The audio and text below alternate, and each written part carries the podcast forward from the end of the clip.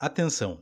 As falas ditas neste programa são de inteira responsabilidade de seus participantes e não traduzem necessariamente as opiniões de a Igreja de Jesus Cristo dos Santos dos Últimos Dias.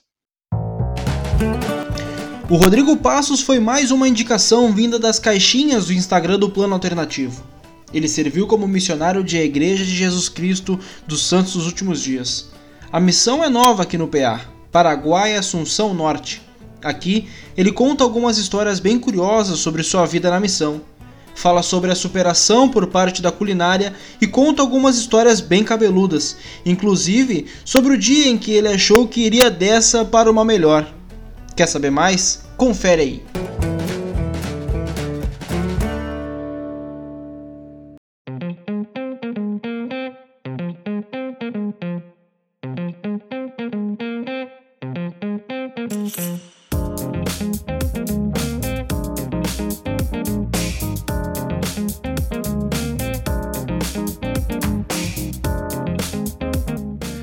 Olá, boa noite a todos, sejam todos muito bem-vindos mais uma vez ao Plano Alternativo, o seu podcast a respeito da obra missionária.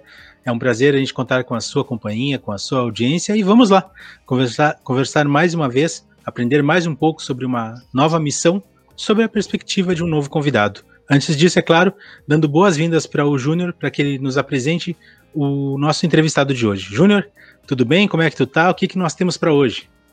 Boa noite, Christian, tudo bem? Hoje nós temos um convidado muito especial, o Rodrigo Passos, ele que serviu na missão Paraguai Assunção Norte entre 2016 a 2018, o Helder Passos, e está aqui para bater um papo conosco e falar um pouco sobre a sua missão. Boa noite, Rodrigo, tudo bem? Seja muito bem-vindo aqui no Plano Alternativo.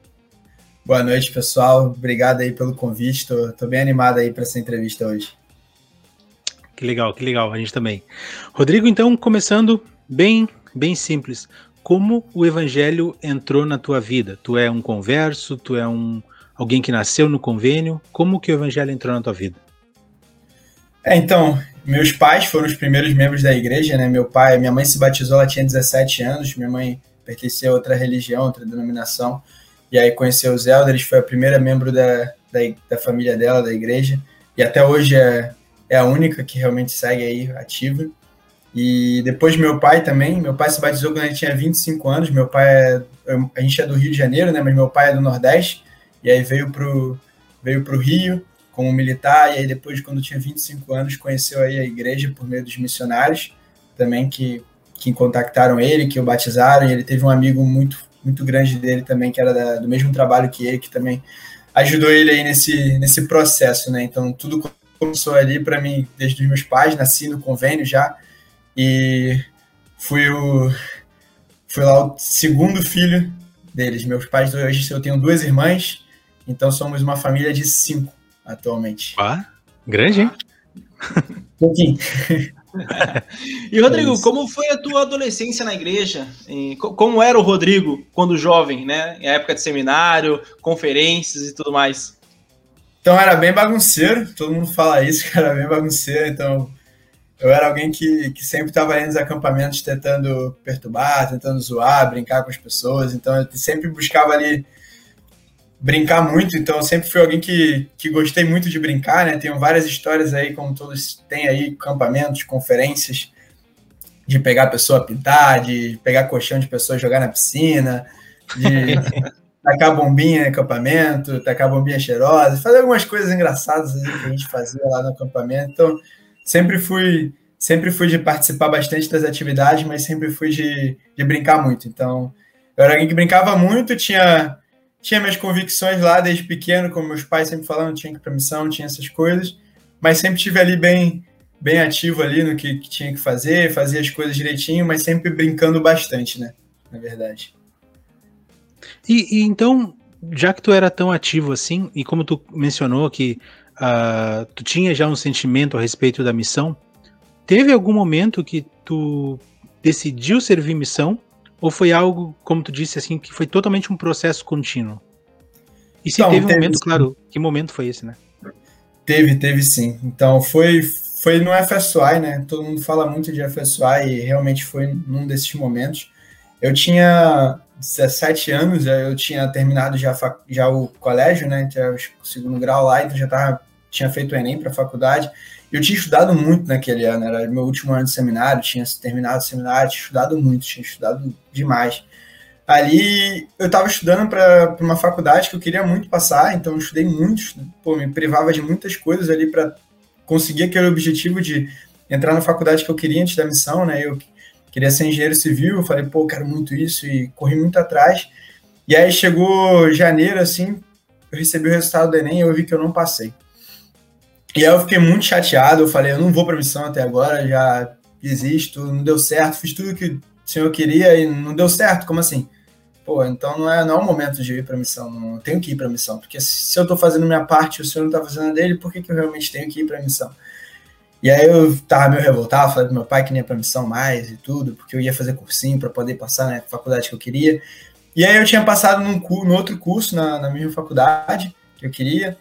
E aí eu tinha passado no outro curso, meu pai falou, vai lá, faz, você faz o cursinho também, falou assim para mim, vai lá ver o que você, você acha, às vezes você gosta e tudo mais. Aí eu fui, fui lá para a faculdade, entrei na faculdade e nesse meio tempo também entrei, fui para a. E aí quando eu fui para a eu lembro que teve o, o hino, né, tipo, que de chamados a servir, né, e ele me marcou muito, né, foi no ano que falava muito sobre, sobre ir para missão, e falava, tipo, eu lembro que um, nesse, durante esse hino, no, no, no, coral, né, teve uma, uma palavra que me entrou muito na minha, na minha mente, foi hoje. A palavra hoje. Então veio muito forte no meu coração, na minha mente, a palavra hoje, eu só, só senti, eu tenho que sair hoje, eu tenho que ir hoje, eu tenho que ir hoje para a missão. E aí eu voltei, dei um abraço no meu pai e falei, pai, eu tenho que ir para a missão hoje. Eu tenho que ir para a missão o mais rápido possível. E aí, nesse meio tempo de que eu decidi ir para a missão, eu tive uma palestra na faculdade, no curso que eu estava fazendo, sobre ciência da computação, eu não conhecia nada, gostei, deu o segundo semestre, que eu fazia aniversário em outubro, eu passei para a ciência da computação na faculdade que eu queria, descobri que era o que eu mais queria na vida, aí veio outro problema, eu falei, eu não vou conseguir trancar a tempo da faculdade, eu vou perder a faculdade pública, Nossa. eu não vou conseguir trancar, eu falei, pronto, encontro o curso que eu realmente me encontrei, encontro algo que eu gosto, que eu me dou bem de novo e não vou conseguir trancar. Aí eu tive que fazer uma declaração para meus pais, fiz uma prova um dia antes de eu pegar o avião para ir para missão, fiz uma prova, estava fazendo prova um dia antes de pegar o avião, porque eu tinha que fazer uma matéria para poder conseguir fazer aquilo. Eu pedi para o professor, professor, por favor, deixa eu fazer essa prova antes. Eu fiz a prova um mês antes da turma e fiz a prova um dia antes de ir para missão. Então eu tive que estudar matéria que eu nem tinha dado. E aí eu, eu, na missão recebi a resposta de que, depois de seis meses na missão, recebi a resposta de que o Senhor tinha abençoado e eu consegui trancar a faculdade, eu passei naquela matéria por algum milagre de Deus e tudo ficou pronto e tipo hoje eu já estou terminando a minha faculdade, já estou tudo tranquilo e graças à decisão que eu tomei lá atrás de, de ir a uma missão naquele FSUA, então foi foi um sentimento incrível, sabe? Eu até hoje sou muito agradecido por ter ido naquele FSUA, por ter escutado meus pais, de ter entrado na faculdade, então isso abençoou muito minha vida. Sim, sim. Uma... Pode, pode falar. Uma, uma coisa que eu acho engraçado é que o pessoal que tá em dúvida, que a gente já conversou com algumas pessoas e algumas têm essa dúvida, né, sobre servir missão. Aí os caras vão lá no FSY. Pô, ou vai, ou vai lá e fala com o bispo. Ou vai lá exato, e fala com, com alguém assim que. Verdade. Pô, gente, né? Então, assim, ainda bem que vocês fazem isso. A gente agradece, a igreja agradece, a, o evangelho agradece, mas não, olha, se vocês vão para um negócio que é inspirado por Deus e vocês ainda vão achar que Deus vai dizer não, não vai, não, não, gente, claro que vocês vão, né? inclusive, inclusive, né, o pessoal está terminando hoje, né? É verdade. É verdade.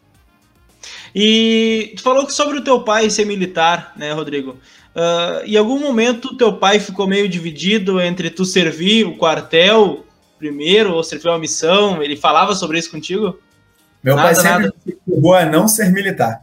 Eu estudei durante ah. quatro anos numa escola militar, eu estudei, eu fiz meu ensino médio inteiro e fiz desde o nono ano até o meu último ano, eu fiz meu ensino médio numa escola militar. Tenho amigos hoje, mesmo que são militares, que realmente Sim. decidiram seguir a carreira. Eu cheguei a fazer prova para ser militar, não, não, não quis, não queria realmente ser militar, mas fiz realmente só para testar ali Enem, essas coisas. Mas realmente meu pai nunca, nunca me incentivou a ser militar, sempre fez totalmente o contrário. Sempre falou: não, não seja militar, isso não, não dá certo, você vai sofrer muito. E eu nunca gostei muito também, porque no, no meu colégio eu tinha que cortar cabelo de 15 em 15 dias e passar máquina 2. E eu nunca, nunca gostei muito desse, de ter o cartão de cabelo assinado, de ter que estar tudo 100% sim, sim. ali nos trinques. Então, tipo, já tomei muita advertência por causa do cabelo lá dentro. Então eu falava, poxa, não, não vai dar certo, então é melhor não. e durante o processo de preencher o teu chamado, uh, tinha algumas missões que tu gostaria de ir, ou até uma, algumas que tu não gostaria de ir? Então, sempre falavam que ninguém queria ir para São Paulo, né? Então todo mundo me perturbava bastante disso, né? Ninguém quer ir para São Paulo, tudo mais. Então sempre tinha isso na cabeça intrínseco. E meu pai ficava falando que eu ia para para Portugal. Meu pai falou: Não, sonhei que você vai para Portugal. Aí eu falei: Beleza. Aí foi até interessante que se vê o vídeo do meu, meu chamado missionário, né? Quando eu tava lendo, eu só vi o por na frente. E tipo, eu só vi o P ali na frente, né? Eu só vi o P ali do, do, do Paraguai. E aí eu já li por, já comecei a ler Portugal. E aí quando eu vi, e volta como é, Paraguai. meu pai ficava colocando, meu pai falava, não, acho que você vai para vai para Portugal. Eu, pô, Portugal. Aí isso tá tão na minha cabeça, quando eu fui ler, eu olhei o P, eu falei, pronto, nunca vi ninguém indo pro Paraguai, eu ia para Portugal. Tu tinha, tu tinha algum medo com relação à missão? Alguma coisa que tu achava que ia ser difícil para ti? Então, eu achava que ia ser difícil comida. Achava que comida ia ser bem difícil. Eu sempre fui muito. Minha mãe falava que eu era muito fresco. Eu não tomava pão, pão velho, eu não comia bolo de outro dia, não comia, não tomava Nescau. Isso era o mais bizarro, não tomava Nescau. Tipo, nunca tomei Nescau. Então, eu sempre, sempre minha mãe falava que eu era muito fresco, que ia me dar mal comida, porque eu não queria comer nada. Ah, não quero comer isso, sempre queria escolher muito o que eu ia comer. Então, sempre foi foi meio foi meio difícil isso daí para mim. Eu sempre achava que isso para mim seria bem bem difícil, principalmente quando eu via a missão que eu ia, que não era no meu país. Aí eu falei, pronto, aí vai ser pior ainda. Ah, mas e aí, o quanto que tu já sabia sobre o Paraguai quando tu recebeu o chamado? É, qual foi a tua reação, aliás, sobre quando tu abriu, né, e viu o Paraguai lá? E, o, e tu tentou aprender alguma coisa sobre eles? Tentou te antecipar um pouco ou não? Então, não sabia nada sobre o Paraguai, essa é a realidade, então não sabia, não sabia especificamente nada do que ia acontecer lá, de como é que era. Eu nunca tinha visto ninguém para o Paraguai, então nunca tinha visto na vida alguém indo para o Paraguai, tanto que quando cheguei lá na missão confirmei que realmente não tem muito brasileiro. Então, tipo, não sabia nada.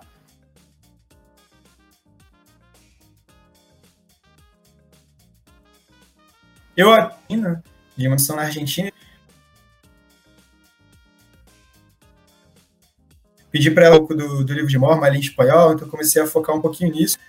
E, e foi isso, foi só. Tipo, de comida, dessas coisas, eu olhei uma coisa ou outra na internet, mas nada muito muito muito grande. Ele sabia das muambas, que era mais barato, que todo mundo fala, né, do Paraguai, mas de resto não sabia nada, só sabia o que o pessoal falava e as piadas que a pessoa falava, vai voltar falsificado, isso, aquilo, coisa assim. em qual CTM tu ficou e por quanto tempo tu ficou no CTM? Então, CTM foi, foi engraçado. Uma mulher do, de Provo me ligou para fazer o teste de espanhol. Eu acho que nem ela sabia tanto assim espanhol. Porque eu falei alguma coisa tão enrolado para ela que ela falou: Não, você sabe bem espanhol. Você vai ficar duas semanas só no CTM. Eu falei, ah, levou a mulher na conversa. eu falei, tá bom, ela achou que português era parecido com espanhol, talvez. Eu fiz um portunhol lá para ela e deu certo, parece. Aí ela falou que só ia ficar duas semanas. Então eu fui pro CTM da Argentina e todos os brasileiros lá ficavam quatro semanas, todo mundo.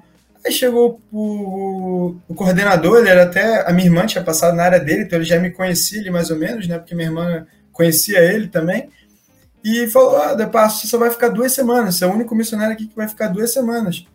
Aí eu falei: Pô, você não quer me botar mais duas, não? Porque eu não sei nada. Falei para ele. Aí ele: Não, não, você vai conseguir aprender em duas semanas. Aí eu falei: Tá bom. E aí eu fiquei duas semanas ali. Você está dizendo, né? É, ficou duas semanas ali com dois companheiros. Eu estava em trio, né, para isso, justamente. Eu fiquei com um de Honduras e um da Argentina ali. Então, os outros ficavam uma semana duas semanas com brasileiro e duas semanas com, com hispânico, eu já fui direto para duas semanas ali com, com os hispânicos ali comigo, né? E aí todo mundo que ia para o campo junto comigo tinha chegado duas semanas antes, todos os brasileiros antes. Então tinha alguns amigos que já estavam lá, que eu tinha conhecido antes por Facebook, essas coisas, que eles já estavam lá. E aí, quando eu cheguei, eles já estavam todo mundo lá, e no fim fomos todos juntos pro campo. E, e deu certo, aparentemente. Cara, e como é que tu faz para aprender em duas semanas o que deveria ter aprendido em quatro? Ou nem aprendeu, eu, deixou pro campo mesmo? Eu acho que eu. Não sei se eu aprendi, né? Eu conseguia me virar. Então, eu consegui me virar bem, então deu, deu certo. Eu sei que deu certo. Assim, todos os brasileiros saíam para fazer proselitismo, porque eles ficavam mais tempo, né? E aí tinham uma vivência a mais. Eu não saí, porque duas semanas você não sai. Você fica ali na imersão ali pura de poder aprender. Aí eu não ia uhum. ganhar nem os livros ali que o pessoal ganha para aprender. Eu ganhei e de, ganhei para ficar aprendendo por conta própria ali mesmo. Então, eu acho que eu também sou muito adepto a isso, né? Eu acho que você, você aprende muito na convivência, mais do que ali você, é você tem, aprende muito, Sim. você aprende muito a ensinar essas coisas, mas acho que conviver ali você a necessidade faz você aprender muito mais rápido, né? Então acho é que isso que me ajuda muito, que a necessidade me fez aprender muito mais rápido do que do que realmente estar ali, porque de repente com brasileiros duas semanas antes eu não ia falar em espanhol, eu ia falar em português. Então, Exatamente. E no, no, Paraguai a gente tem a, a, questão da língua, né, que é o espanhol e o guarani, que a gente estava conversando em off, que é muito falado. No CTM eles focam mais no espanhol mesmo ou eles uh, dão uma pincelada sobre o guarani? É só espanhol. Não tem nada de guarani tudo espanhol, 100% espanhol. Não tem nem instrutor que fale Guarani lá. Então, Sim. é só, só espanhol, espanhol puro e é isso, só. A única coisa que você aprende. Cara, é, foi bem difícil, é. né? Uh, é. louco. E o até porque o CTM... Pra... Pode falar, pode o falar. livro de Mormon, para vocês terem uma noção, ele não tem todo o livro de Mormon em, em Guarani, só tem uma parte. Ele, porque tem parte, aquela parte de primeiro Nef lá, que é em Isaías, que ele lá pega de Isaías, mas você não consegue traduzir Sim. aquilo em Guarani. Então, parece que não é possível. Ninguém conseguiu traduzir aquilo em Guarani, então não tem aquela parte do livro de Mormon ali. Nossa. Olha, que não é sei se essa parte, se isso é todo ruim, cara, porque é que nessa parte muita gente para de ler, porque fica é, cansativa, é uma, uma leitura bem mais mais pesada, né? Mais Exatamente. carregada, e muita gente para. Eu, inclusive, já parei várias vezes ali. Em continuar, então, vamos lá o teu choque, cara, choque de realidade, porque tu estava acostumado com o Rio de Janeiro, quase, bem dizer, um dos centros, um dos principais centros do Brasil, e aí tu vai, primeiro tu vai para Argentina para aprender um espanhol, e aí tu chega lá em, no, no Paraguai, em Assunção, e vem com uma língua totalmente diferente e outras coisas. Então eu queria que tu nos contasse esse choque de realidade e quais são as coisas que tu mais sentiu diferença com relação a onde tu morava. Então, cara, foi foi muito estranho. Principalmente no Paraguai. Na Argentina eu sentia que eu estava no FSUI. Essa era a realidade. No CTM eu sentia que eu estava ali no FSUI, porque tudo era maravilhoso, está no CTM é tudo ótimo, né? Então, mas quando eu cheguei ali na. Quando eu cheguei no, no Paraguai, que foi que eu peguei meu primeiro companheiro, meu primeiro companheiro tava com cara de acabado. Aí eu falei, puxa, tá cansado. falei, assim. Aí meus, todos os meus amigos estavam pegando táxi e eu recebi um boleto de ônibus. Aí eu falei, eu falei, deu ruim. Falei, beleza. Todo, todo mundo que chegou comigo recebeu, recebeu o táxi, pegando o táxi e eu pegando o boleto. E quem ia me levar ia ser os assistentes para minha para minha para o meu ponto. Aí me levaram, deixaram num ponto de ônibus, eu com duas malas grandes, num ponto de ônibus, parecendo que ia pegar ônibus mesmo na rua. E aí chegou um ônibus assim, nem ar condicionado tinha, cheio, lotado, e a gente subiu. Aí, estranho. Aí ficamos três horas dentro do ônibus, eu dormi, sentei, dormi no ônibus. Aí acordei, tava meu companheiro, assim, com a cara assim, meio assustado. Beleza, era um americano. Aí eu desci do ônibus. Desci do ônibus, cadê o asfalto? Não Nossa! Tinha. Não tinha. Lá vai eu com duas malas grandes e uma estrada de terra, deixado no meio de uma pista, caminhando. Eu e meu companheiro. Tá, tá, ele com uma, uma mala minha, eu com outra. E ele tava com uma caixa que ele tinha recebido da família dele, a gente descendo, eu falei, ixi, não vai dar. Aí eu olhei, não tinha muita gente na rua, eu falei, pô, acostumado no Rio, muita gente na rua, eu falei, não tinha quase ninguém. E eu já tinha viajado por três horas, eu falei, pronto, ixi, estrada de terra. Cheguei na minha casa, acostumado a morar em apartamento toda a minha vida, praticamente, cheguei numa casa. Uma casa parecia a casa mal assombrada. Casa do. Eita. Uma, era estranho, porque tinha uma quadra de, de futebol na frente também, né? Então, meio estranho, tinha uma quadra de futebol na nossa casa. E, tipo, entrei na casa e foi, tipo, muito estranho. as pessoas, todo mundo falando Guarani, todo mundo escutando músicas diferentes, falando idiomas diferentes, alguém totalmente estranho, então foi um choque tipo, é, eu tô na missão agora. Não tinha meus amigos ali para falar português, tipo. Então foi, foi bem, foi bem estranho. E como foi a questão da alimentação, cara? Porque tu já tinha dito que era a tua mãe dizia que era um pouco fresco para comer e tu nos relatou que vocês praticamente matavam um animal por semana para poder comer e que a água lá também não era muito, muito boa como no Rio de Janeiro e como aqui no Brasil. Como é que foi essa questão da alimentação? Cara, foi, foi tenso. Na minha primeira área, eu falo que, tipo, foi, foi bem difícil, porque os membros eram muito bons, muito, muito bons. Eu amo demais aquelas pessoas, mas eram muito humildes. Para vocês terem uma noção, a gente tinha que levar um suco tangue, a gente tinha que comprar, porque as pessoas não tinham como comprar o suco tangue. Então a gente tinha que comprar o suco tangue para poder ajudar no almoço com dois suco tangues ali dentro, e a gente comia muitas vezes só um arroz e um ovo em cima. E era, eu falo que é o ovo mais gostoso que eu já comi em toda a minha vida, sabe? Era o ovo mais gostoso porque era feito com tanto amor que era muito, muito bom, sabe? Não, não sei o que acontecia, né? E aí, o meu choque de, também de realidade foi justo quando um, irmão falou pra gente: amanhã, vou, amanhã vamos matar um porco. Eu falei: um porco?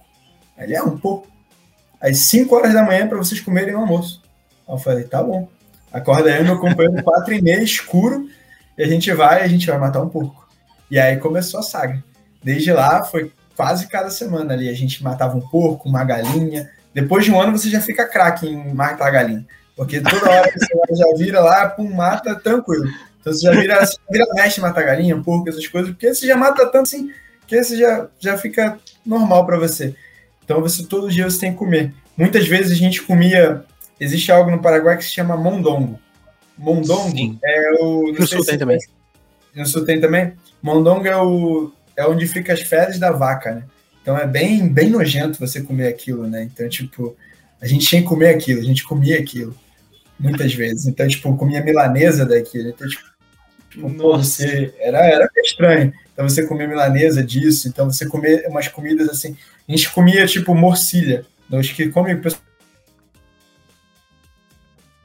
Só come muito também no, no sul. E é, é um, mas a gente vê o porco vivo, né, lá na lama. A gente usou, matou o porco. E do nada tem o sangue do porco junto com a carne do porco. E você comendo o sangue do porco, a carne do porco ali.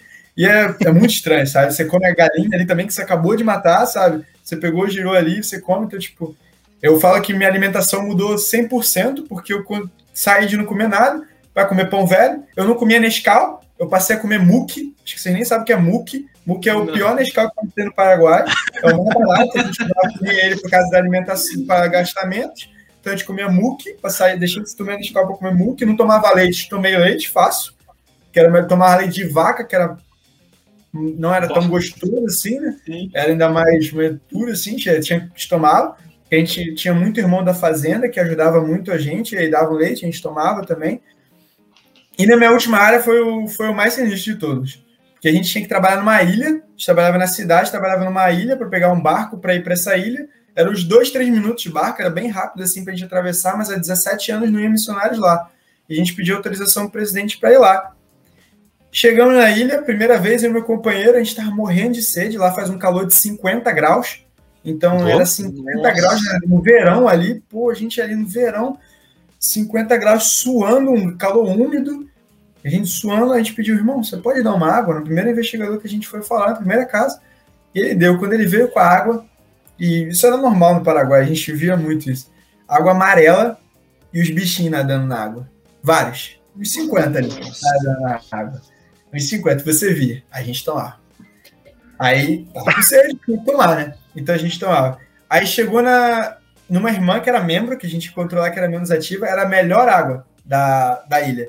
Eu lembro dela até hoje. Ela deixava a caixa d'água aberta toda noite. Perguntava, irmã, por que tua água é tão gostosa? Ela falou, então, eu deixo a caixa d'água aberta, a chuva cai, eu vou lá e pego água com a chuva, com a garrafa na chuva, tomo. É isso. E por isso que a água é tão boa. Eu botava um gelinho. Aí eu falei, pô, maravilhoso. Só para aí depois disso a gente tomou água na casa dela, sabe? Por mais que não era mais limpa do mundo, né? Era água da chuva, mas era a melhor água da, da nossa da, da, região ali que a gente pelo, podia. Pelo menos não tinha bichinho, né? Exatamente, então não tinha bichinho. Então, muitas águas no Paraguai são assim. Então, tipo, era normal, a gente já estava acostumado. Tanto que era um costume, todo missionário, quando estava treinando, ele já sabia. No segundo dia, o terceiro dia, a pessoa ia ter dor no estômago. Ia cair de dor no estômago, ia vomitar, ia ter diarreia, ia ter tudo, dor no estômago. Ia ter, não adianta, você Até vai ter. o corpo se adaptar. Você vai ter. Lá era fato. Lá era fato. Tanto que eu tive, quando eu tive meu primeiro filho na missão, ele no segundo dia ele tava vomitando, negócio, três horas da manhã. Eu falei, Helder, dorme, relaxa, não vai passar. É isso que a gente tem. Porque eu vou ligar para a assista, eu já sei o que ela vai falar. Vou falar, toma ibuprofeno, toma Gatorade, é isso. Vai dar certo. E era isso. Toda vez a gente já sabia. Chegou um missionário novo, ele vai passar dois dias em casa, porque ele não vai aguentar a comida. Porque é muito ruim, não vai aguentar água, não vai se adaptar. E, então é, é normal. Então foi, foi uma mudança muito brusca, sabe? Porque eu não comia nada, não tomava nada, comia tudo. Cheguei lá, para mim, tudo era ótimo, tudo era maravilhoso. Então, a gente, quando, quando é missionário, tudo cai bem. Então, a gente comia, comia exatamente tudo. Tudo que as irmãs dessem, tipo, vamos matar esse animal, vamos comer, vamos comer capivara? Vamos comer capivara. Vamos com esse? Vamos comer. Então, as coisas mais estranhas, assim, que tinha, a gente comia. E era delicioso. Eu tava pensando na tua mãe aqui, quando tu começou a missão, quando começou a comer essas coisas diferentes, eu acho que ela deve ter tido uma alegria muito grande. Olha aí, ó. Tudo que é, me incomodou, me encheu. Agora, só que aí quando contou a parte da água, ela deve ter se preocupado um pouco.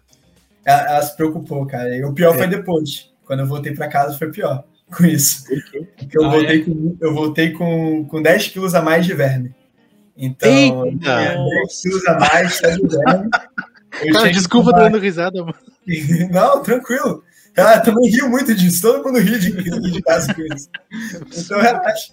Então, tipo, eu voltei com 10 quilos a mais de verme, eu tive que tomar remédio controlado, não podia tomar todo dia o remédio, porque o doutor olhou para mim e falou: Como é que tu adquiriu tanta verme assim? Eu não sei como. Ele falou pra mim, tipo, eu não sabia como eu tinha feito isso. Então eu tinha que tomar remédio controlado, eu perdi 10 quilos em uma semana também, muito rápido, mas eu tive que ir no, médico, vários médicos quando eu voltei, porque realmente eu tava com 10 quilos a mais só de verme.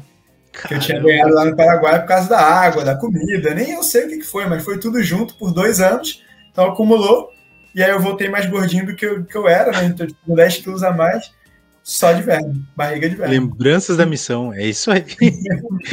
tá eu bem. fiquei por um ano assim até me acostumar, até voltar com o meu estômago normal e poder comer qualquer coisa, porque eu não podia, porque já dava Entendi. problema no estômago.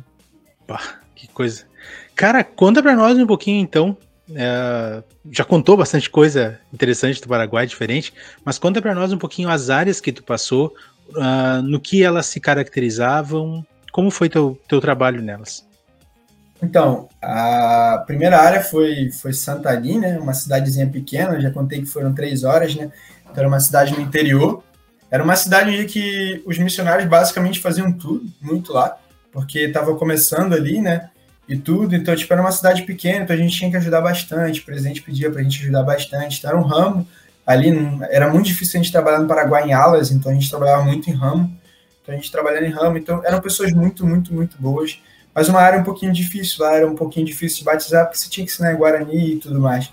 Só que lá tive meu primeiro batismo e foi, foi na minha última semana do meu treinamento. Foi, foi algo incrível, sabe? Foi um espanhol, não foi um paraguai. Isso que foi o mais incrível a gente encontrar um espanhol naquela cidade e aquela pessoa ter parado de fumar, parado de tomar café, foi, foi maravilhoso. Aquela área ali, eu tenho recordações muito boas. Aí eu saí dali, eu fui para um pouquinho mais de centro, numa capital, fui para fui Luque, ali no, na minha segunda área se chamava Maramburê. Era uma área que, que eu amei demais, uma área que eu fiquei seis meses, eu tive meu primeiro filho lá, tive, então tive uma oportunidade, oportunidades muito boas lá. E era uma área que não batizava há um ano. Era uma área que não tinha batismos há um ano ali dentro. E lá eu tenho uma das minhas maiores alegrias da missão. Eu sempre me emociono muito quando falo dele. Que foi, na minha a gente passou uma transferência inteira sem ter batismo, eu e meu companheiro. Eu estava na minha terceira, quarta transferência da missão. E eu virei de distrito, estava muito perdido ainda e estava tava na minha segunda, segunda transferência ali junto com meu companheiro e a gente encontrou, já estava falando com o Alberto e Alberto se batizou. E ele é uma, eu falo que ele é uma das minhas maiores alegrias, porque há dois meses atrás eu descobri que ele se selou no tempo uma membro da igreja e tudo. Então, tipo, ele se, conheceu uma irmã, se selou, ele batizou a família dele inteira. Então, ele foi, foi uma das pessoas que eu mais que eu mais tenho um amor gigantesco por ele, porque ver a mudança dele ali foi, foi incrível. E aquela área, que era uma área que não batizava não batizava há um ano, a gente teve bastante, teve alguns batismos bem legais ali dentro. Eu tive um batismo no meu aniversário lá, então foi, foi um negócio que me marcou muito ali naquela área. E depois que eu saí ali, meu companheiro ficou. Aquela área foi a un... foi uma das poucas áreas da missão, meu presidente novo chegou, que batizava cada semana. Todos os missionários queriam ir para lá porque era uma área que batizava cada semana. Os membros se engajaram e interessante que a área a ala dividiu, era uma ala. E uma ala dividiu ali naquele momento, então foi, foi muito incrível, sabe? Tipo, a gente dá um começo ali por aquele trabalho. Começar com as sisters ali, tinha uma dupla de elders e uma dupla de sisters, a gente começava um batismo ali cada semana junto com os membros, uma área que não batizava há muito tempo, uma área que todo mundo falava que era uma das piores áreas da missão, e a gente ali animando as sisters ali junto, vamos que essa aqui pode ser a melhor área da missão. E no final, aquela sister que falava que aquilo era a pior área da missão falou: essa foi a melhor área da minha missão. Então foi, foi algo incrível ali que aconteceu, sabe? Porque todos os membros se engajaram muito e quando eu fui me despedir, no final ali daquela área, eu, eu lembro que uma família ela me deu ela me deu uma camisa com o número 7. E eu nunca entendi o porquê. Eles falaram, aí eu não entendi o porquê. Eu perguntei o porquê do número 7. Eles falaram, porque você é o sétimo membro da nossa família. Nossa família tem seis e você é o sétimo membro da nossa família. Então foi muito legal, sabe? Ver essa experiência. Foi com o líder missionário da ala, de poder ver isso acontecer, sabe? É um sentimento muito gratificante, sabe? Ver que aquela ala dividiu, Hoje vejo vários jovens daquela ala que saíam com a gente pra, na missão, servindo uma missão hoje, então foi muito gratificante. Aí eu saí dali e aí fui para outra área, que era na mesma estaca, mas era uma outra zona. Então eu fui para uma outra zona e ali também era um pouquinho perto do centro, só que um pouquinho mais afastado já. Já era uma área muito pequena, uma menor área, que tipo, em termos de distância ali para caminhar, era uma área de sisters. Aí eu fui abrir área ali antes. E aí fui treinar o meu, meu segundo filho ali também.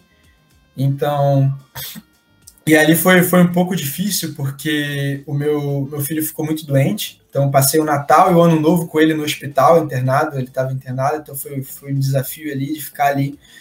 E, mas no final ele retornou para casa, mas ele conseguiu voltar uma missão e terminou a missão, então foi, foi muito legal isso também.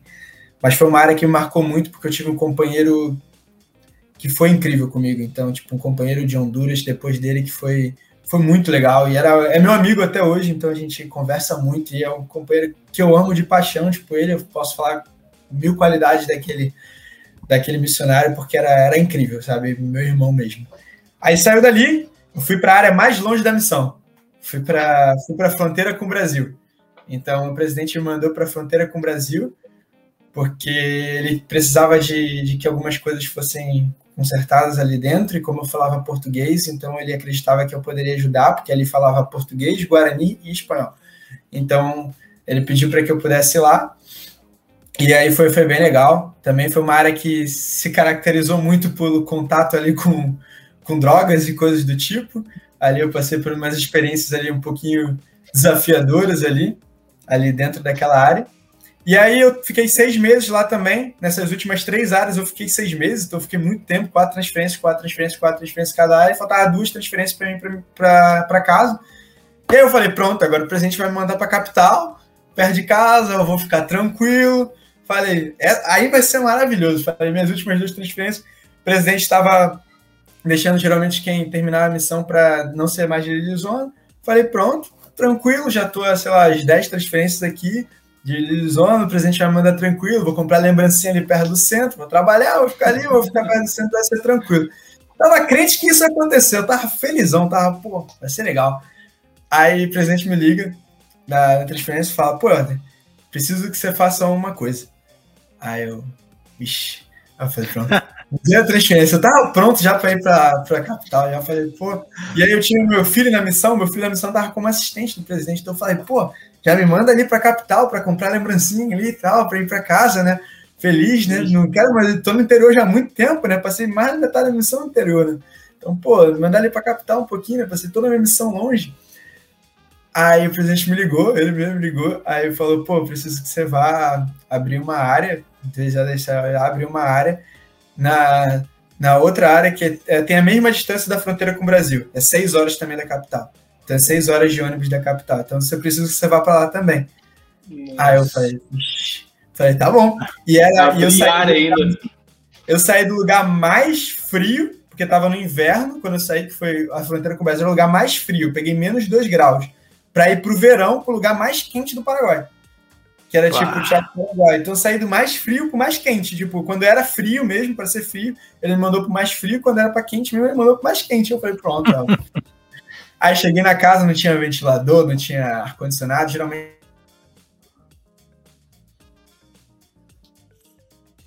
lá a gente, a gente foi para minha última área que eu realmente estava muito relutante para ir, né? Eu falei, pô, vou para a última área, para ir e tal. Mas foi uma área que onde eu vi muitos milagres. Foi uma área onde eu fui com um companheiro dos Estados Unidos também. Nunca tive um companheiro brasileiro na missão, então é tipo, e onde eu vi muitos milagres, foi uma área que em menos tempo eu vi mais, eu vi mais, mais milagres, sabe? É uma área que eu escutava coisas ruins, mas que me fez aprender também muito de que não existe área ruim. Existe realmente trabalho e existe realmente você conhecer as pessoas certas, você estar tá com o coração aberto para escutar, escutar o espírito ali. Então, mesmo com calor pior, mesmo com tudo. No meu segundo dia eu já estava, pô, não, eu realmente preciso fazer a obra do Senhor. Me caí em si realmente que, pô, não, tô aqui para mim. Então tem que estar onde é que o Senhor realmente quer. Então eu fui lá e, e foi uma das áreas mais especiais também da minha missão, porque foi onde milagres aconteceram ali e os membros trabalhavam ali muito forte comigo. E algo interessante é que eu tive um, um companheiro que foi missionário local do, do Paraguai. Então ele ficou numa outra área anterior, quando meu companheiro ficou doente lá, eu tive um companheiro missionário local. E essa era a área dele. Então, minha última área foi a área de onde ele morava, né? Então, ele estava ali, né? Eu pude. Ele estava para ir para missão, né? Então, eu pude ajudar ele ali para missão, que ele foi para Peru depois. Então, foi, foi, muito legal, sabe? Então, eu tava ali com ele, ele saía com a gente toda hora, porque ele era meu amigo, meu amigo, né? Mais do que ele um membro, ele era meu amigo, que tinha morado comigo durante três semanas. Então, foi, foi muito especial essas áreas. Foi, foram todas muito, muito especiais. Interessante que tu falou sobre áreas, área mais difícil, a gente tem como esses buracos da missão, né? E não é o primeiro que chega aqui e fala que não existe realmente um buraco da missão. Né? Se, a gente, se a gente trabalhar, se a gente focar e fazer a obra do Senhor, e não só sentar em cima desse, dessa, desse mito, né? Ah, é que eu tô, na, eu tô no buraco da missão, então eu já tô predisposto a dar uma desculpa de que tudo vai ser porque é o buraco da missão. Daí as coisas não vão acontecer, né? Então, muito Verdade. bom isso que tu relatou. E, Rodrigo, tu falou sobre teus companheiros, em especial o companheiro hondurenho. O que que tu mais aprendeu com eles, assim, se tu tivesse que elencar as duas maiores características que tu aprendeu dos seus companheiros, o que que tu elencaria para nós? Então, acho que a primeira foi trabalho duro, sabe? Foi trabalho duro. Então, tipo, acho que foi a primeira lição que eu aprendi muito foi com o meu segundo companheiro, um chileno. Trabalho duro. E trabalho duro se divertindo ali, né? Então você consegue trabalhar duro e você consegue se divertir ao mesmo tempo que você trabalhava duro. Ele era um companheiro que cantava o dia inteiro. Ele cantava o dia inteiro, ficava cantando e rindo. Era um companheiro muito engraçado. Então você se matava de rir com ele. Mas ele trabalhava muito duro. Ele trabalhava muito, muito, muito fiel. Muito duro no né, evangelho. Então eu aprendi muito forte o trabalho duro. Eu aprendi muito com ele e com esse hondurenho que era trabalho duro. Só que com esse hondurenho eu aprendi uma coisa a mais também, que me ensinou muito, que foi humildade. Que, que ele tinha uma humildade absurda. Ele tinha pego tuberculose na missão, na primeira área dele. Ele ficou se, três meses trancado dentro de um quarto da sala na casa do presidente, sem ver ninguém, porque ele não podia contagiar ninguém. E ele não quis ir para casa e ele não decidiu ir para casa, ele não quis ir voltar para ver a família, ele era converso, único membro da família dele, membro da igreja, e ele tinha se batizado aos 24 anos, ele tinha 25 anos quando ele estava na missão, ele tinha ido na, na risca ali mesmo, ali de ir, já estava com faculdade quase completa, trabalho, tudo ali, engenheiro, elétrico, tudo certo, sabe? Mas foi um homem tipo, que me ensinou muito sobre humildade e trabalhava muito duro. E quando eu tive com ele, foi eu tive na última consulta dele de tuberculose, que é ele já não transmitia mais, ele era meu companheiro ali. E foi muito especial, sabe? O dia que ele saiu dali, tipo, e falou, pô, acabou. Eu venci, sabe? Venceu a tuberculose na missão. Então, a missão já é difícil por si só. Imagina ficar trancado sozinho no quarto por três meses, porque ele não podia nem ter o companheiro. O companheiro estava na casa, mas não podia ficar com ele, porque ele não podia transmitir para o companheiro dele. Então foi, foi muito especial estar com ele, sabe? Eu fiquei, fiquei duas transferências com ele como companheiro e uma quando ele tá, a gente era líder de zona junto, mas ele estava numa área, eu estava em outra.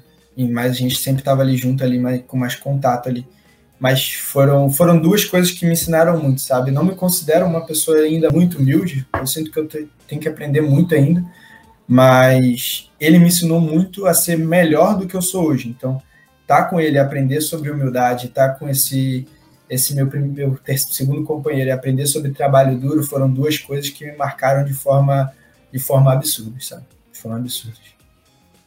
Que bacana poder ouvir esse reconhecimento, de poder enxergar no companheiro todas essas virtudes e se espelhar nele, né, cara? É, às vezes a gente, como missionário, tem essa.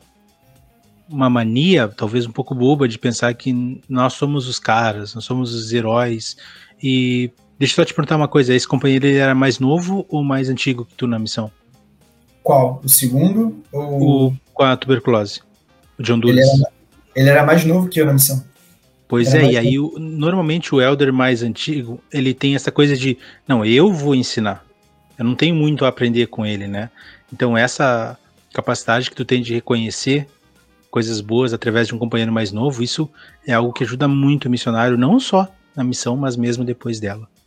Bom, é, Rodrigo, a, a missão, como a gente comenta e como tu já tem comentado aqui, ela é feita de muitas histórias muitas experiências. A gente gostaria que tu compartilhasse conosco e com a galera que está ouvindo uma experiência que tu considera bem espiritual, que tu teve na missão, e também uma experiência bem engraçada. Deixa eu ver. Então, acho que a, uma, uma, uma experiência muito muito espiritual ali que eu tive foi uma reunião batismal. Eu nunca vou esquecer essa reunião batismal, né? E eu lembro que eu estava na minha área na fronteira com o Brasil, lá também era uma área um pouquinho complicada também, que não, não corriam tantos batismos assim como outras áreas da missão. E eu lembro que, que a gente ia ter três batismos naquele dia. E eu lembro que a gente queria ter o batismo mais, mais especial da vida. A gente queria ter. E a gente correu muito atrás. A gente entregou um convite de, de batismo para cada família de membro, deu uma designação para cada família de membro e a gente estava muito animado que a gente queria que aquele ramo crescesse, porque era um ramo que tinha potencial de crescer. Então a gente deu um convite para cada família, a gente trabalhou muito essa semana, a gente preparou panqueca. Lembro que a gente cozinhou muita panqueca naquele dia, eu e meu companheiro. Então a gente preparou panqueca, a gente preparou os batismos, preparou os membros, os missionários, todo mundo ali que ia participar daquele negócio. E era um ramo que tinha 60, assim, no máximo de frequência. A gente convidou todos os investigadores que a gente tinha a gente convidou menos ativos, a gente convidou todo mundo. Eu lembro que, que naquela reunião batismal apareceram 80 pessoas naquela reunião batismal. Um ramo que tinha 60 de frequência apareceu 80 de frequência e 11 eram investigadores. Eu nunca tive tanto investigador na capela quanto eu tive numa reunião batismal naquele dia, eu acho, na minha missão. E tinha 11 investigadores, uns 10 menos ativos, e foi algo tão espiritual. A gente passou o vídeo da restauração quando a gente se trocava, de quando a gente trocava de roupa para poder, a gente deixou o Elders ali responsável por passar o vídeo da restauração. Então a gente passou o vídeo da restauração, a gente tinha alguém para reger e as pessoas se tocaram com o vídeo da restauração que uma família falou pra gente, falou: "Eu quero me casar e me batizar depois daquilo", uma família que nunca queria aquilo. Então, essa experiência me marcou muito, sabe? Tanto como a do Alberto, que eu falei mais cedo, mas essa também. Esse, esse, essa reunião batismal foi um sentimento tão especial, porque uma família foi batizada naquele dia, junto com uma senhora de 70 anos que vinha para a igreja há 40 anos e nunca se batizava. Então ela vinha para a igreja e foi batizada também. Então foi, foi muito especial aquele dia, porque famílias viram aquilo acontecer e a reunião batismal foi foi muito especial. Então, foi, foi muito legal isso. Então, acho que foi acho que isso foi, foi uma experiência que, que marcou muito muito minha vida assim, tipo, esse serviço batismal ali que aconteceu.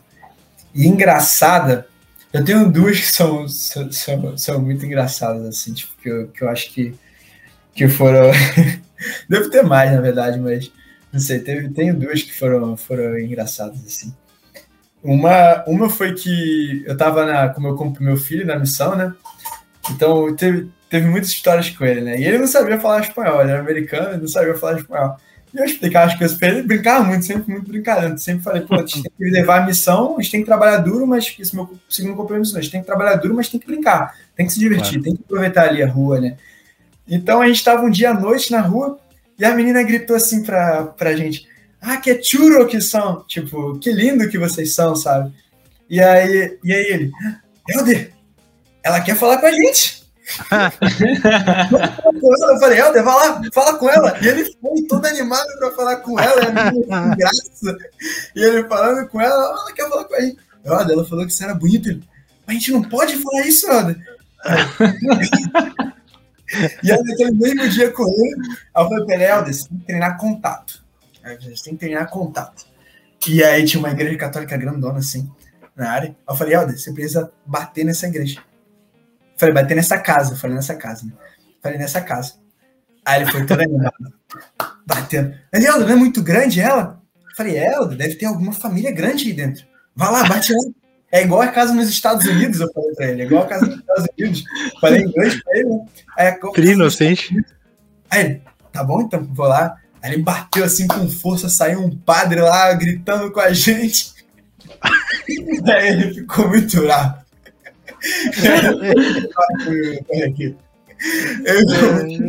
Mas foi, foi, muito, foi muito engraçado, sabe? Foi, foi uma experiência muito, muito boa. Então, com ele eu me diverti muito, sabe? Com ele eu brinquei, brinquei demais com ele. Então, tipo, ele realmente, até hoje, quando ele, quando ele veio falar comigo, ele fala, olá, papi.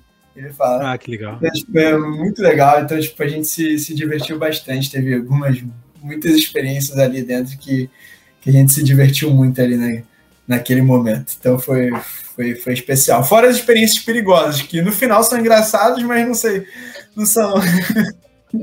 não são, não são engraçados no momento. Sim. Conta uma aí, conta uma aí. É, teve. Eu tive Aquela que tu nos contou em off. Tá, vou contar essa então. Aquela é boa. Essa a gente tinha aqui no. A gente tinha aqui no. Numa. Numa cidade que era, que era muito longe da, da, dali da fronteira com o Brasil onde a gente estava, que era Pedro Juan. A gente tava, tinha uma cidade muito longe, era 70 quilômetros, 80 quilômetros, se eu não me engano, e a gente tomava um ônibus por 30, 40 minutos, e parava e tinha que entrar numa estrada de terra por duas horas e meia, para caminhar até lá, né? Então a gente caminhou por duas horas e meia, eu e meus companheiros chegamos lá no ônibus, caminhamos por duas horas e meia, só que a gente sabia que os membros falavam, se a gente não voltasse até três horas ali naquela rua, os ônibus não iam parar pra gente e a gente não ia conseguir voltar para casa, ia ficar na estrada e era muito perigoso, porque eles iam achar que iam ser ladrões e tudo mais, então a gente tem que dar muita sorte. Então a gente se planejou, levou comida na bolsa, um monte de biscoito, pêssego enlatado, isso. Aí a gente começou, era uma rua só, a cidade inteira era só uma rua de terra. Não tinha mais que isso, uma rua e só um lado da rua tinha casa. Era só isso, a cidade inteira. A gente foi lá, foi. A igreja eram seis madeiras, então eram exatamente seis madeiras e uma placa no meio da igreja, Igreja de Jesus Cristo, com uma madeira lá, com aquelas cadeiras de plástico. Era só isso a igreja. E a gente foi lá, conheceu os membros que estavam lá, conheceu as famílias e foi lá. Almoçamos num, num posto abandonado, com um pêssego enlatado, essas coisas. E aí deu três horas da tarde, a gente tinha que voltar. A gente voltou, a gente pediu carona para o primeiro cara, mas ele falou, pô, não vou até o final. Aí gente, beleza. Aí ele não ia até o final. E ele ainda pegou um caminho diferente. Eu lembro. Acabei lembrando disso agora. Ele acabou pegando um caminho diferente, então a gente não sabia como voltar. Aí a gente foi andando, descemos do caminhão dele e fomos andando. Aí veio o segundo carro, a gente pediu carona, não parou. Aí veio o terceiro, parou. Era uma caminhonete, uma Hilux. E a gente, ele falou, sobe aí na, na carroceria. Vocês estão indo para onde? A gente está indo só até a pista, até a estrada. Sobe aí na carroceria. Subimos na carroceria, eu e mais três americanos. Olhei, maconha. Falei, pronto. Nossa. Vai dar ruim. Eu falei, vai dar ruim. Não vai, não vai dar certo isso aqui. Maconha. Meus companheiros não entendiam nada, nunca viram uma maconha na vida. Eu também não, mas eu sabia que era uma droga, que era maconha, porque eu sinto pelo cheiro. No Rio que claro. a gente consegue ver, brasileiros já conseguem ver pelo cheiro. Lá nos Estados Unidos, acho que nem tanto lá, porque eles eram de Utah. Utah bem, bem da igreja, ah, então sim. nunca tinha sentido o cheiro de uma maconha. Então a gente foi lá, caminhando, fomos lá, andando de carro, até a estrada, até tudo bem. Aí para a polícia. Parou a polícia, eu falei, vou morrer. Parou com metralhadoras, dois policiais com metralhadora, eu falei, pronto, eu vou morrer. É agora. O policial olhou pra gente, falou, Helder, o que, que você tá fazendo com a maconha aí? Que aí começou a dar susto na gente, começou a falar um monte de coisa pra gente, falou em português, que ele é, parecia que eles sabiam falar português, sabiam que eu era brasileiro. E aí começou a falar português e tudo mais, falou, brasileiro gosta de uma maconha, né? Vou te dar uma maconha aqui. Botou na minha cara, assim, a primeira vez que eu tinha visto ali, ele botou no meu nariz. Ah, quando eu falei, não, não, gosto não. Aí ele.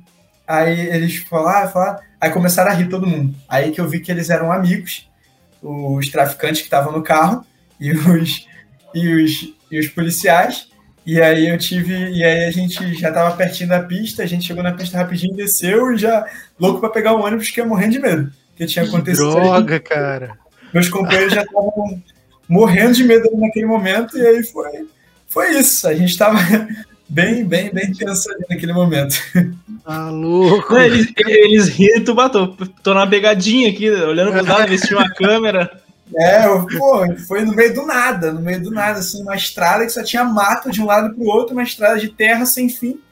E a gente lá, e o policial lá. Eu falei, pronto, vai dar ruim. Aí foi, foi o momento ali que eu achei que eu, que eu ia morrer, né? Um, dois. Eu achei que eu ia morrer. E aí que agonia, foi, tá foi, isso, né? E aí, esse foi um dos momentos. Fora o momento que teve um cara com um facão que correu atrás de mim também. Então, na rua, ele correu atrás de mim, porque ele tava bêbado, ele tava na casa ali, conversando com a esposa dele ali no quintal.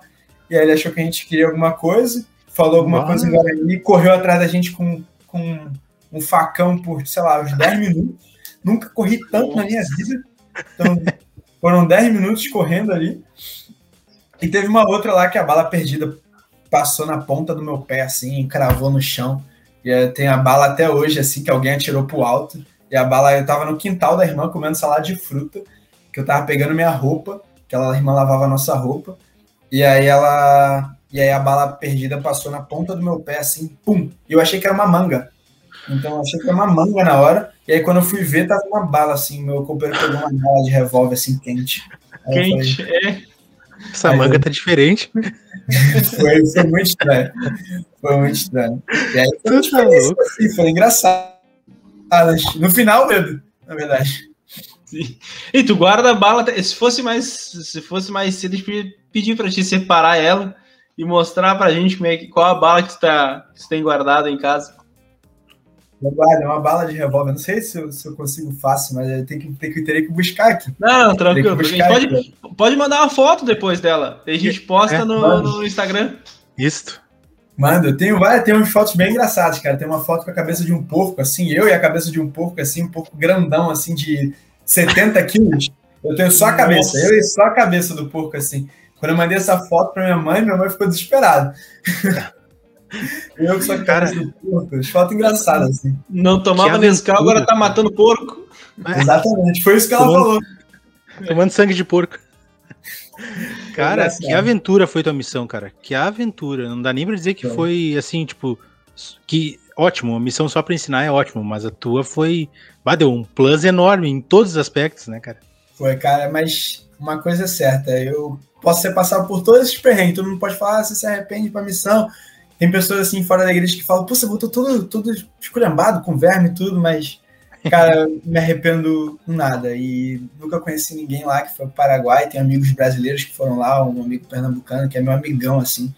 A gente foi padrinho de casamento um do outro. E, poxa, tipo, nunca se arrepende de ter feito isso, sabe? Porque foi, foi incrível tudo que a gente passou, sabe? Porque tudo que a gente fazia por mais difícil que parecia, por mais perigoso que poderia parecer, a gente sentia a mão do Senhor ali com a gente e sentia um espírito muito, muito doce e era muito recompensado, sabe? Eu não tenho palavras para descrever o que minha missão trouxe de bênçãos, sabe? Foram, foram absurdas. Então, Sim. eu nunca me arrependeria disso, mesmo com todas as aventuras que foram. E como foi o último dia da missão do Rodrigo Passos? Tu ainda lembra? Lembro no trabalhando mesmo na casa do presidente ali lá. É, pode, pode ser no último dia mesmo. No dia, dia o dia anterior ao avião, né? O dia que a gente vai para casa. Pô, cara, eu fui para casa uma hora da tarde. Então, no dia que eu fui para casa, eu fui no, no shopping, que eu tinha 130 mil guaranis. Eu sou uma pessoa viciada em camisa de time. Eu sou, sou fissurado em camisa de time. Camisa de time era muito barato. Era muito barato. Então, eu vou comprar camisa de time, comprar uma camisa oficial, assim, na Adidas, assim, 30, 40 reais, às vezes. Então, tipo, é muito barato. Então, Nossa. eu falei, eu vou no shopping comprar a camisa de time. Até essa que eu tô vestindo aqui. Lembro até hoje, comprei no meu último dia, faltava 130 mil guaranis. Não tinha nem dinheiro para pegar o ônibus de volta para negócio. Pedi pro companheiro emprestado. Dinheiro certinho, falei, não vou usar esse Guarani mesmo. Fui lá e comprei essa camisa de time na Adidas lá. Falei, pô, é isso. Meu último dia foi comprando camisa de time. Mas aí no, no anterior a esse, no, que eu não peguei o avião, eu fui pro. Foi, a gente estava na casa do presidente, então não tinha já muito o que fazer, né? A gente já tinha. Já, eu tinha que viajar para chegar na casa dele, né? Eu tava seis horas, então viajei, cheguei de madrugada, cheguei quatro horas da manhã na, na casa ali dele. E aí passei o dia lá, tinha entrevista, tinha recebido certificado lá da missão de concluído. Então tinha todo um processo lá, a gente fazia passar tudo. E aí, tipo, a gente não, já não trabalhava mais, já não estava como missionário, mas aí você ficava, caraca, eu vou voltar para casa, sabe? Você não sabia realmente o que, que ia acontecer. Eu sentia que eu só estava no momento de transferência, porque como minha transferência geralmente era muito tempo, que eu sempre demorava pegar os ônibus aí, então eu sentia que eu estava numa transferência. E aí teve a reunião de testemunho na casa do presidente, depois a gente foi para uma churrascaria, era, um, era uma churrascaria brasileira ali, chamava até Paulistas, ali em Paraguai. Se vocês forem em Assunção, vocês vão conhecer a churrascaria talvez mais famosa ali da cidade. Paulistas, a gente comeu bem demais ali, total. E aí tinha uma foto assim do Cristo Redentor na, na negócio ali, eu já fiquei tranque ali, né? Pô, amanhã eu tô ali, né, na cidade ali, amanhã vai passar um aviãozinho ali perto ali, eu tô ali. Falei, poxa. Aí eu já, já fiquei meio tenso, não sabia muito bem o que, que, que ia acontecer. E aí foi, foi estranho, sabe? Foi um sentimento muito, muito estranho. Meu companheiro já tinha ficado na cidade com outro companheiro, então nem fui para a capital com ele, eu fui sozinho, com o celular na mão, só eu dentro do, do, ônibus ali sozinho. Então eu encontrei no meio do caminho tinha um outro companheiro lá que ia também para casa, então eu, ele subiu no, no, ônibus ali que eu já estava, então ele sentou ali do meu lado, e aí ele também já subiu ali. E aí foi isso, sabe? Foi uma foi muito estranho sabe? Mas eu não estava sentindo ainda que eu ia embora, sabe? Eu não estava não tava me adaptando. Eu só senti que eu fui embora quando eu cheguei em São Paulo, porque eu fiz escala em São Paulo. Eu fui com três americanos comigo até São Paulo. Então os americanos fizeram escala em São Paulo, eu fui com três americanos e um deles tinha sido meu companheiro. Então eu tava, pô, tava com meu companheiro, tava viajando, sei lá. Então tava tranquilo, então tava com quatro missionários, a gente lá junto. Era uma transferência diferente, assim. Exatamente, então não sentia que eu ia embora. Mas aí quando eles ficaram para entrar no, no embarque lá internacional, lá que eles iam pegar para ir para os Estados Unidos, o voo lá de São Paulo, e eu tinha que sair do, do avião, pegar minha mala, porque eu estava vindo internacional, então tinha que pegar minha mala, fazer tudo para depois fazer check-in de novo, pegar o avião para o Rio. Aí que eu, que eu caí na ficha. Porque aí eu fui falar português com a pessoa, eu não conseguia. Eu falava espanhol. Ela falava, você é de lugar? Você é argentino? Você é... Eu não tô falando português com você, não? Vou falar pra. Ah, não, você tá falando espanhol. Aí eu não, não conseguia, não, não saía, sabe? Não sei porquê, não, não saía. E eu falava, esperar o porto lá de São Paulo, na, acho que em Guarulhos, estava em Guarulhos ali, pelo porto gigantesco ali, perdido, não sabia o que fazer, tinha, sei lá, 50 terminais, aquele aeroporto tinha para mim naquela época. E eu fiquei perdido. Até que eu encontrei uma argentina, que uma argentina me orientou.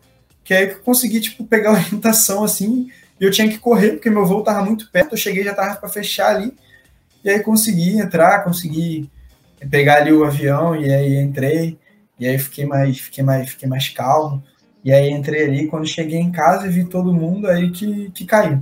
Eu falei, pronto, cheguei em casa. Aí eu não sei o que eu vou fazer. Não sabia o que fazer, cara. Então, tipo, foi, foi meio bizarro ali que eu parei e falei, hum, não sei o que eu faço. Mas é, é uma sensação que dá, né, cara? Mas é uma sensação que é, é um misto de que bom que eu cheguei em casa e caramba, eu cheguei em casa. É a mesma, é a mesma sensação que tu tem quando tu tá no primeiro dia. Exatamente. É misto, é, né? Exatamente. É o mesmo perdido. Você parece que não sabe fazer nada. Uhum. É quando você chega na missão, você parece que sabe fazer nada. Quando você chega em casa, você parece que não sabe fazer nada. Exatamente. Não, e teu caso estava tão perdido que tu só foi conseguir conversar com alguém em espanhol né? Tu só conseguiu pois é. entender é. o teu destino. A pessoa, a pessoa, a argentina te ajudou mais do que a brasileira que estava ali no check-in. Exatamente. Ela me ajudou muito mais. E eu me senti tão aliviado quando encontrei com ela, porque foi tipo, caraca, alguém que me entende. Então, sei lá, eu me senti tão, tão estranho, sabe? E aí foi, foi muito bizarro, sabe? Foi, foi muito bizarro, porque até os caras ali que passam detector de metais estavam falando comigo em espanhol, porque viu que eu não falava português, parecia. Então era muito estranho, sabe? Então eu fiquei, cara. É, foi, foi muito diferente, sabe? Eu tava, tava ali imerso ali naquela cultura e cheguei num lugar onde eu não via muita gente, porque era cidade pequena, pessoal, todo mundo mais simples. Cheguei em São Paulo, gigante, todo mundo bem arrumado, todo mundo isso. Não, não tô acostumado com isso. Falei, uhum. já desacostumei com essa vida. falei, cadê o Guarani? Alguém falando Guarani do meu lado? Ninguém tá falando Guarani, sabe? Eu falei, o que aconteceu? Então foi muito estranho. Foi muito estranho. Rodrigo, o que que o Elder Passos, ou tu mesmo, o que que o Rodrigo trouxe da missão? Não digo de camisa, mas de bagagem espiritual. Então, eu, eu, trouxe, eu trouxe um testemunho mais forte de Jesus Cristo, de conhecer, de conhecer meu Salvador. Trouxe isso com certeza, isso sem dúvida nenhuma, um testemunho de que Jesus Cristo vive, de que essa é igreja restaurada de Jesus Cristo, de que tem um profeta vivo realmente. Falo especificamente sobre um profeta, porque eu só fui adquirir um testemunho de um profeta na missão. Então, eu sabia que a igreja era correta, mas não, não tinha um testemunho de um profeta. E aprendi isso na missão, realmente tinha um testemunho muito forte disso na missão. E que milagres são reais, isso sem dúvida nenhuma. Tra trouxe comigo uma alguém que realmente está disposto a trabalhar duro. Eu acho que isso me ajuda muito até hoje, porque você aprende a trabalhar duro, a realmente dar o seu melhor, a realmente dar o seu máximo, até o seu último gás, por tudo e pelas pessoas. E algo que um líder de zona meu, meu primeiro líder de zona me ensinou, né? E que isso eu tento levar para a vida, né? Em questão relacionada a amor, né? de que quando a gente ama, a gente na missão a gente chega com um amor muito grande pela nossa família e a gente tem que esperar o amor da, das pelas pessoas se igualar, né? Chegar no mesmo nível para a gente começar a esquecer de nós mesmos, né? E eu acho que isso é a chave também até para a vida aqui, né? A gente tem que esquecer de nós mesmos muitas vezes. Então, acho que isso eu trouxe, trouxe isso muito na minha, da minha vida hoje, né? De esquecer de mim mesmo para realmente talvez dar um melhor para outras pessoas, para realmente trazer uma felicidade para outro alguém. Porque é isso que a gente faz por dois anos né, na missão. A gente esquece da gente, a gente esquece. Eu não senti que eu tinha 10 quilos de verme. Eu não senti que eu estava comendo comida ruim. Eu não senti que eu estava numa cultura diferente. Eu sentia que eu estava com a minha família ali. Chegou um momento que todos eram minha família. Era minha família. Eu fazia de tudo por eles. Eu podia fazer de tudo por aquelas pessoas. Se eles me pedissem, eu ia fazer. Porque eu amava eles, amo eles demais. Então, isso foi algo que eu aprendi muito forte dentro de mim, sabe? De esquecer de mim mesmo para dar para alguém algo melhor, sabe? Então acho que isso é isso é, foi incrível. Existe algum hino, alguma escritura que define a tua missão, Rodrigo? Cara, é em espanhol, não tem em português. É, é, mas traduzindo, como fica? É tipo, é, eu não sei qual é o significado para plaça inteiro. Eu posso até buscar. É tipo trabalhador, né? Tipo, tipo ceifador, tipo semeador, alguma coisa. Então, tipo, era para basicamente falava sobre sobre paciência, sobre sobre lutar até o final, né? Esse hino, né? Então, que um, um dia, o último dia chega e e mas se fala que se a gente guardar a fé no Senhor, a gente vai se ver com um dia um dia com ele mais mais mais para lá, né? Então, tipo, mesmo que a gente esteja com aquelas pessoas distantes naquele momento, né? Que as pessoas vão ficar distantes, serviu longe, você não vai ver elas assim, mas um momento de chega, mas a esperança que a gente tem é que se a gente seguir com firmeza até o final, a gente vai herdar um lugar com Deus no final e vai se encontrar mais além dessa vida, né? A gente vai trabalhar duro para essas pessoas que às vezes a gente nunca mais vai ver, mas para que um dia a gente veja lá com o nosso Pai Celestial. Acho que essa escritura define tudo. Principalmente no caso lá que eu contei com o Alberto, o Alberto é uma pessoa que não tem rede social. Ele não tem, o celular dele é só aqueles que falam alô mesmo. Então ele não tem rede social. E realmente a esperança é essa. A esperança é que um dia a gente vai encontrar com ele mais além, né? Mais além daqui dessa vida. Então essa, essa é a minha esperança, de encontrar com ele mais além dessa vida, encontrar com essas pessoas mais além dessa vida. Eu acho que essa escritura define minha, minha missão. Trabalhar duro até o final, para que um dia eu possa encontrar todas aquelas pessoas que eu amo lá comigo. Sabe, e é algo bem amplo, né? É algo bem amplo, porque normalmente a gente pensa em ver essas pessoas, ah, daqui a pouco eu volto para a missão e revejo essas pessoas, mas a gente não tem essa visão de eternidade, né? De uhum. ver depois essa vida e Exatamente. conviver com elas depois dela. Então é uma boa visão que você traz, que eu particularmente nunca tinha pensado nisso. É verdade. É, Rodrigo, quando estava falando, que é, eu fiquei pensando aqui, quando o Júnior fez a pergunta sobre o hino, né?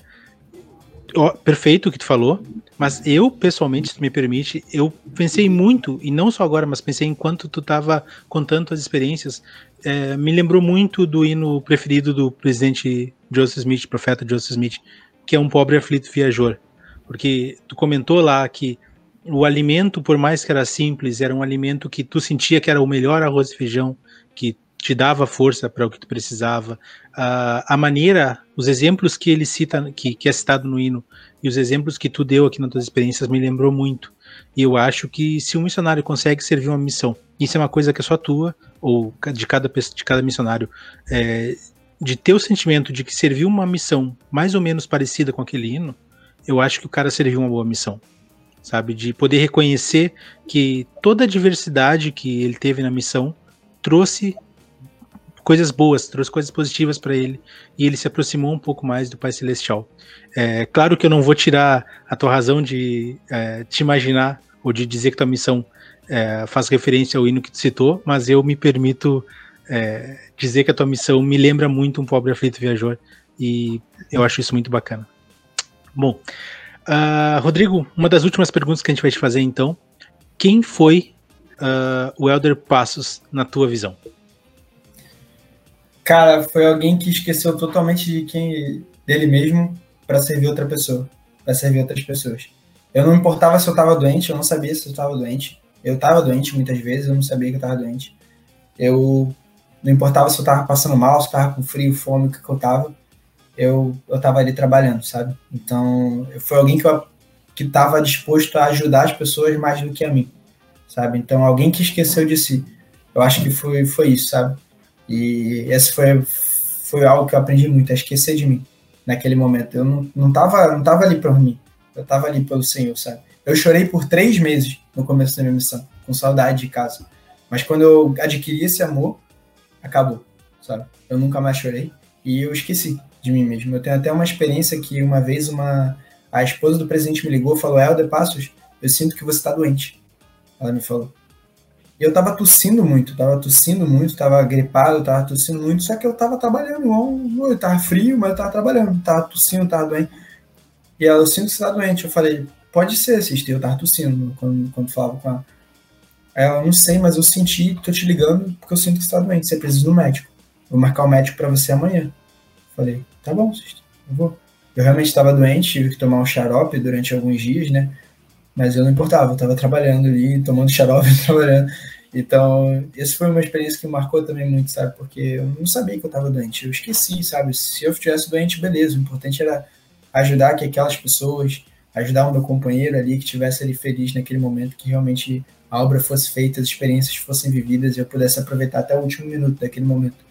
Então, acho que isso define quem foi o Alder Passos, alguém que realmente esqueceu de si mesmo para ajudar outras pessoas.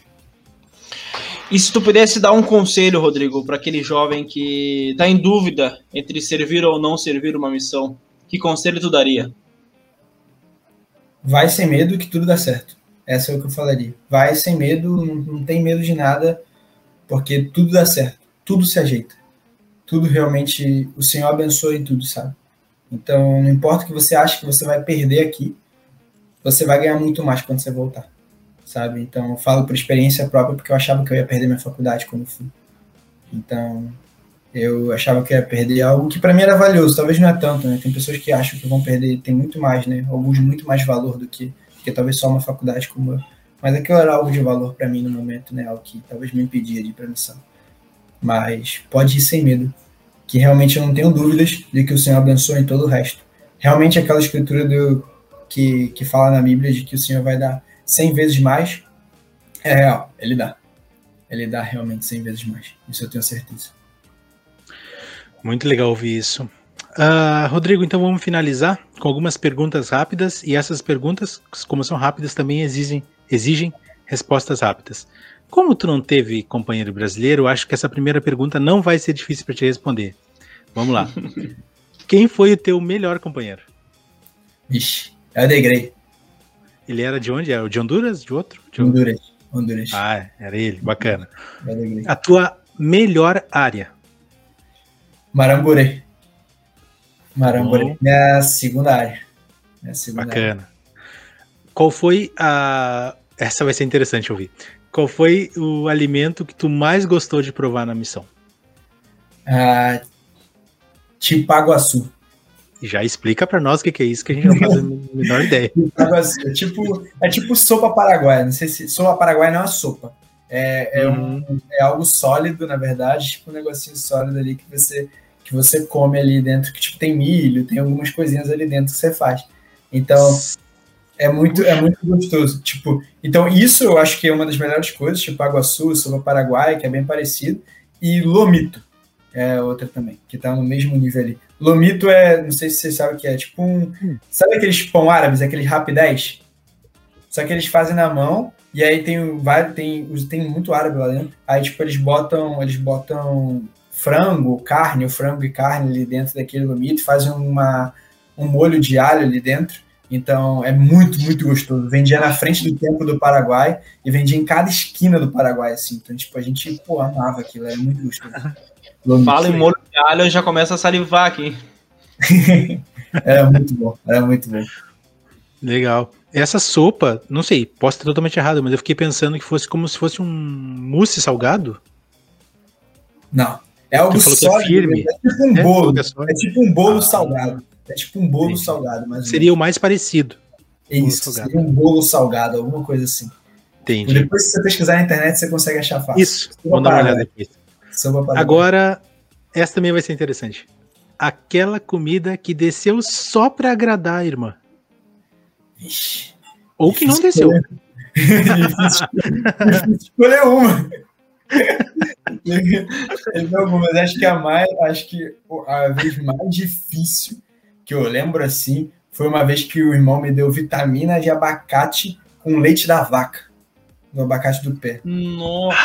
Forte, forte, forte. Foi muito ruim descer. Tinha gelo, tinha leite de vaca e tinha abacate. Ali foi muito difícil descer. Foi na minha primeira área. Então eu tava me acostumando ali, né, com, com tudo diferente. Então, ali foi o mais difícil. Era numa fazenda mesmo. A gente tinha feito um projeto de serviço, a gente tinha que andar 10 quilômetros para chegar na casa dessa irmã. Então a gente andava 10 quilômetros, aí fez um projeto de serviço tirando mandioca, limpando a fazenda dela ali dentro, nos conversos recentes ali, tinha uma investigadora ali também que ainda não tinha se batizado. E aí ele trouxe pra gente, eu trouxe pra vocês aqui, muito amável, assim, tipo. E aí trouxe um copo de vitamina de abacate. Aí foi, foi bravo. que situação. Cara, é tanta gordura nessa, nessa receita aí que deve ser complicado. Porque abacate já é um bem gorduroso, o leite puro é. da vaca é extremamente gorduroso. Foi Mas, muito. Tá, bom, vamos lá. Além desse, dessa situação, Uh, acho que talvez não tenha sido tanto assim, mas vamos lá. É, qual foi uh, o dia mais difícil que tu passou na missão, a ponto de tu poder dizer assim, ah, esse dia se eu pudesse esquecer da missão, eu esqueceria? Ah, teve um dia, teve um dia que eu encontrei alguns missionários fazendo com algumas coisas que não deveriam fazer, sabe? E era um companheiro, um companheiro meu de setembro. Então, eu me, senti é um muito triste, eu me senti muito triste, que eu era um líder ali na missão, então eu precisava agir como líder na missão. Então eu encontrei, o, eu encontrei ele, talvez, com coisas que talvez não um missionário não deveria, né? Um representante de Cristo não deveria, não deveria estar ali fazendo, né? E ter que repreender aquele missionário, ele foi, foi muito difícil naquele dia, né? Então, eu sempre fui muito duro, às vezes, até falo que tipo, poderia talvez ser um pouquinho mais maleável na missão. Mas naquele dia foi talvez o dia que eu fui menos duro, porque eu estava muito triste. Porque uhum. eu fiquei muito triste de ver ele daquela forma. Porque era um companheiro que no CTM talvez eu era o desobediente e ele era o obediente. Então, porque eu tava meio avoado, assim, tipo, tava fessuado no CTM para mim. Não, não, tem que ser obediente aqui para mim, era tipo isso. E ele tava muito obediente, muito, muito obediente. Então, ver aquilo, sabe, foi, foi muito ruim para mim. Então, claro. Foi, foi é. um dos momentos difíceis. Talvez até o Júnior possa comentar algo a respeito disso também, porque normalmente a gente pensa na visão uh, da pessoa que é repreendida, mas o Júnior que foi, ele foi assistente do presidente, então a situação de tu liderar e ter que repreender elders, especialmente no teu caso, que são pessoas que se dão bem, tipo, se dava bem com ele, segundo o que tu falou, deve ser muito chato, porque tu tá vendo a pessoa se perder, né? Deve ser bem complicado isso. É, é muito re, tu repreende um amigo teu, né, cara? É bem difícil, porque às vezes tu repreende um cara que sabe mais do que tu, né? em questão de, de, de do evangelho, de, de escrituras, lições missionárias. Tipo, cara, tu sabe mais do que eu e é. tá fazendo isso que não pode. Tipo, é triste. É, como, eu disse, é muito mais triste uh, porque é uma pessoa que a gente conhece, a gente gosta, né? Claro. Tem envolvimento, né? Então, para melhorar um pouco essa situação, qual foi o dia tão bom na tua missão que tu gostaria de reviver se tu pudesse? Cara, o dia que eu tive. O dia que eu tive um batismo no meu aniversário. Acho que esse ah. dia foi muito legal. Sabe? Pô, Presente. Tinha um aniversário e teve um batismo e foi, foi muito irado, sabe? E também a gente mudou de casa nesse mesmo dia, eu lembro, porque a gente mudou para uma casa novinha, assim, um apartamento. Tinha acabado de sair, primeiro, primeiro, primeiro morador ali, tinha conseguido o presidente para mudar de casa, porque minha casa tá cheia de barato. Falei, pô, presidente, vamos morar ali e tudo mais. E tinha do lado um irmão que sempre. Era o irmão que sempre dava comida pra gente quando a gente passava ali. Come hambúrguer, Helder. A gente, pô, felizão, assim, comendo hambúrguer. Eu falei, pô, vamos morar na esquina dele, a gente sempre vai passar por ali à noite, pra ele oferecer aquele hambúrguer pra gente. E ainda, pô, morar numa casa legal, ainda tinha. Ainda tinha um batismo ali à noite ali que a gente ia ter, então foi, foi muito legal, sabe? Então esse dia eu acho que foi, foi irado, sabe? Foi, teve batismo das sisters também na aula.